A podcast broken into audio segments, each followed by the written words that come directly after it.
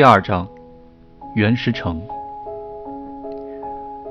我也在玻璃上看到了自己度过了自古皆然的岁月的地方——原石城。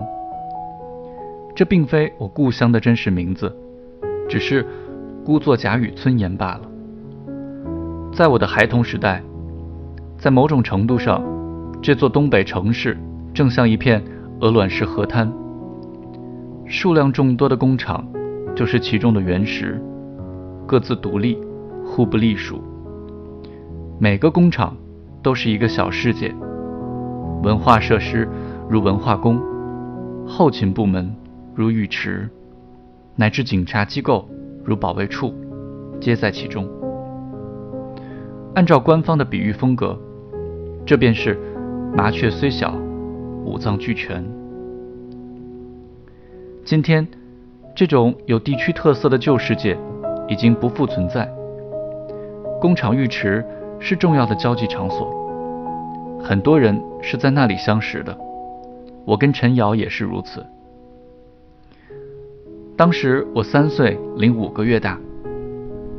如今，袁石城是一座已经消失、永不再现的城市。它的地名还在，居民也在，习俗也大半保留。样貌却已彻底改变，心灵也不复往日。当年它是非比寻常的存在。这城市的重工业在日据时期发展起来，建国后机器虽流失不少，但基础尚存，也颇多富有经验的产业工人。他便成为重工业基地，号称共和国的长子。在那些名为赫鲁晓夫楼的寒碜的。单调的火柴盒式居民楼旁边，遍布着冷却塔、烟囱、高炉和栈桥，好似工业万神殿一般。粮食塔吊总是高悬中天，默然不动。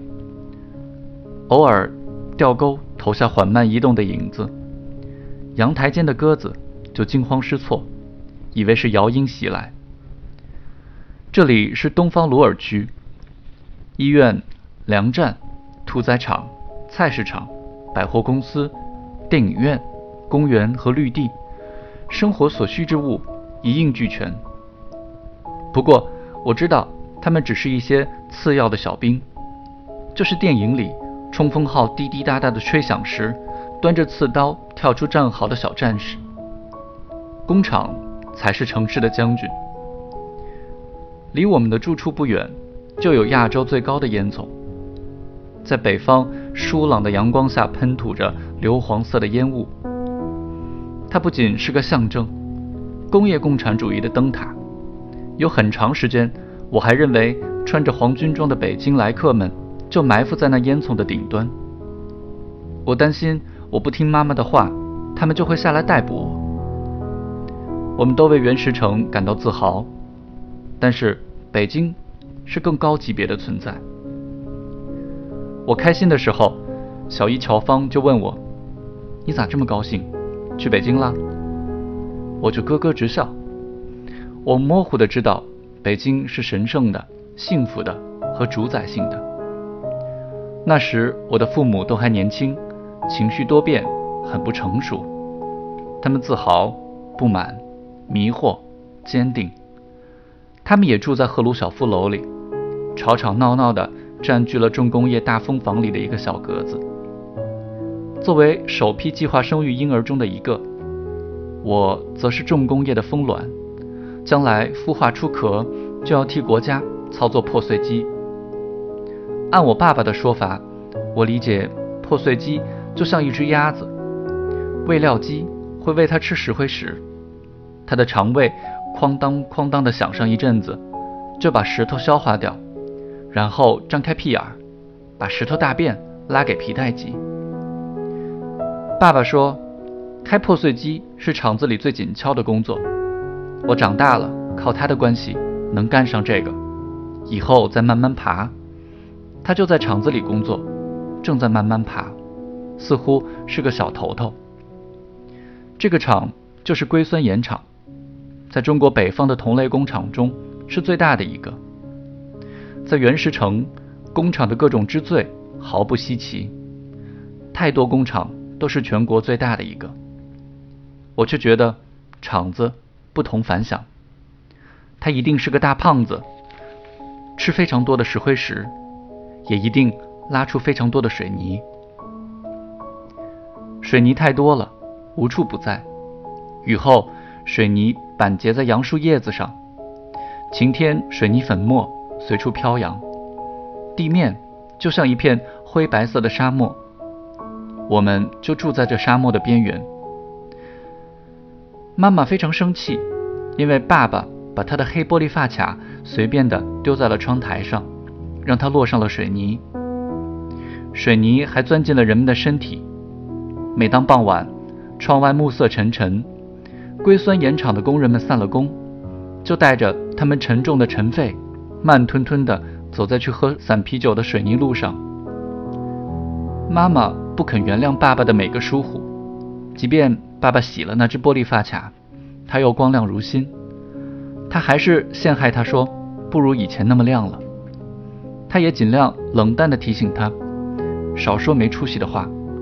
我儿子能像你似的进工厂，我儿子以后要考大学。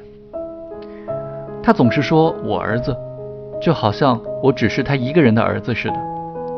我爸爸相当幼稚，不曾意识到这一点，就说知足吧，还以为谁都有你儿子的条件呢。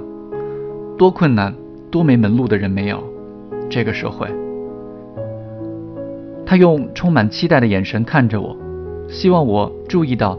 他是个有权利的人。我们住在城市边缘，一个完全为了工业而发展起来的地区。深秋的早上，宽阔马路上，自行车流密不透风。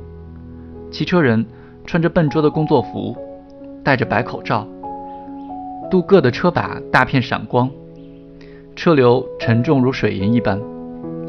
朝晖之下，匹练似的缓缓流动。在我的回忆中，这一切已经有了一种异样的温柔之感。冬天，雪多的简直要流淌。大高个儿骑着自行车带我去洗澡。他就是那个总是在被妻子抢白之后假装发脾气，一边出去闲逛的人。我爸爸名叫夏明远。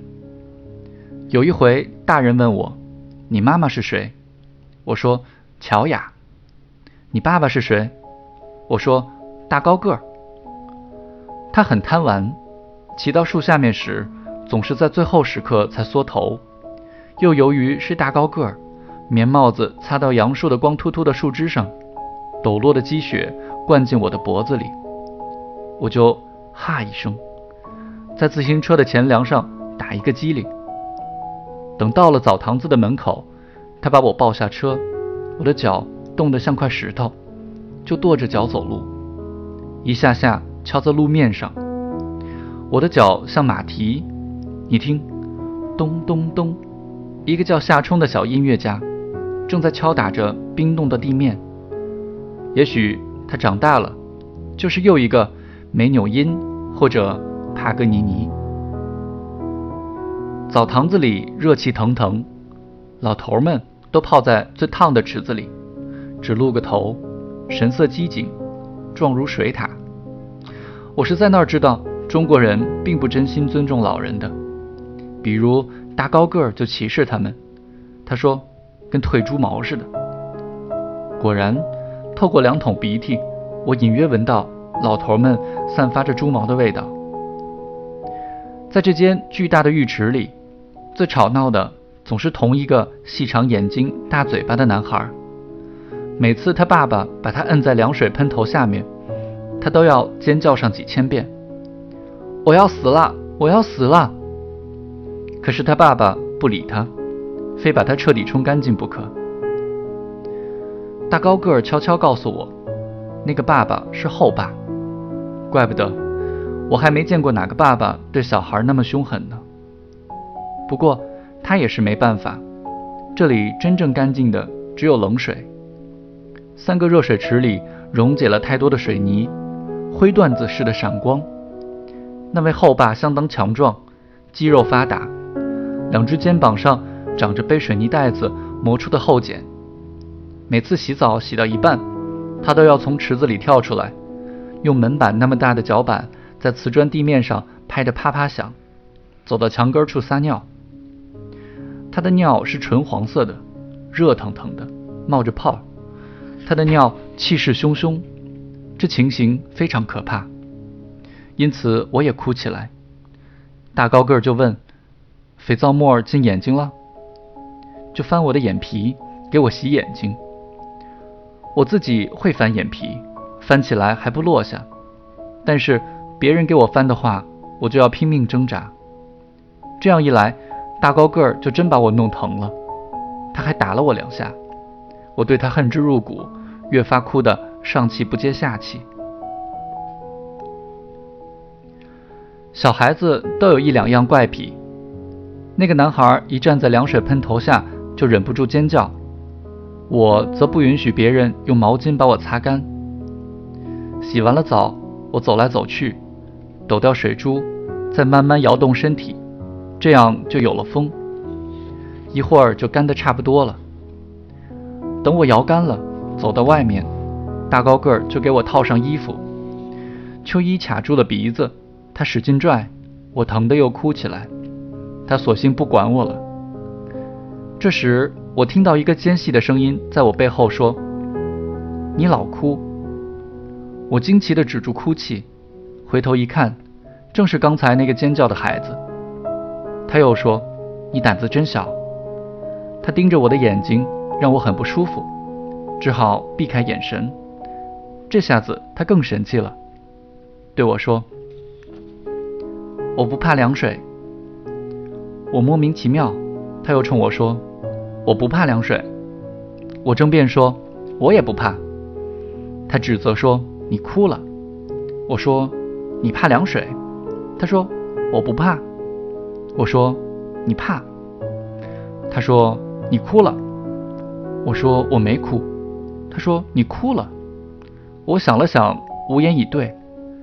一来我确实哭了，还不止一次；二来我不知道怎么让他走开。最后，这已经达到我跟人讲话的极限了。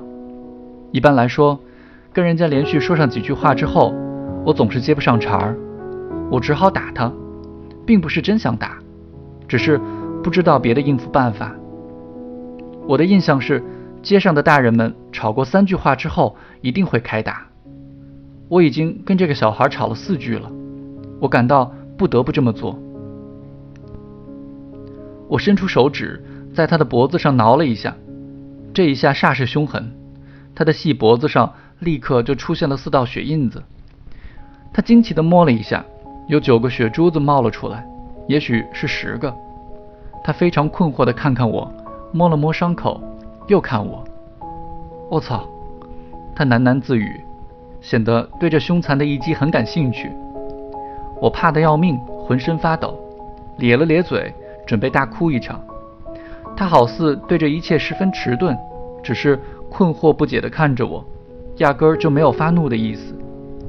这时，大高个儿已经跟人下完了一盘象棋，输了，郁闷地溜达回来，脑门上有汗，屁股上挂着水珠。见了这里的情势，立刻把我抱在怀里。他眼神四处缩视，提防那个水缸粗的后爸冷不防从某个方向冲出来。为他的小孩伸张正义，给我一记窝心脚。可他只是个后爸，大约没有必要这么干。大高个儿先是压低声音威胁说：“都不许哭，谁哭我揍谁。”我就把即将嘹亮而出的哭声咽了回去。然后他又换了一个温柔又虚假的声音说：“夏冲，你这不对啊！你看人家小朋友多疼啊，这小孩儿你也不对。”你是先欺负夏冲了吧？也打夏冲了吧？你叫什么？那小孩眨巴着细长眼睛说：“我叫陈瑶。”大高个说：“得了，你们俩都没吃亏，平手，和了吧？都是革命同志，来，握个手。”我只好伸出手去，在陈瑶的傻乎乎、湿漉漉的手指尖上草草地摸了一下，同志。陈瑶说：“我嗫嚅不语，大高个儿就在我脑袋上抽了一下。同志，我说。就这样，陈瑶不哭不叫，饶有兴趣地看着我爸爸和我飞快地穿好衣服，赶在那个后爸还没发觉之前赶紧逃跑。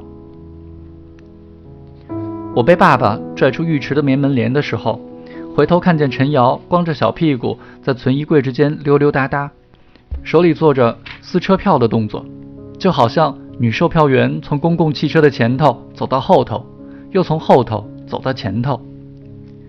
除了冷水，这个陈瑶什么都不怕。别说出九个或者十个血珠子，就是掉九条或者十条腿也不怕。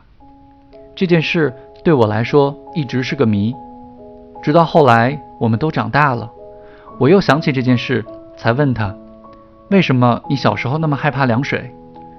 他不好意思地说：“就是头上怕沾凉水，一沾就慌得厉害，上不来气儿，觉得快要淹死了。”我很想把怪小孩陈瑶的故事讲给乔雅听，可是他长什么样子，我很快就记不清了。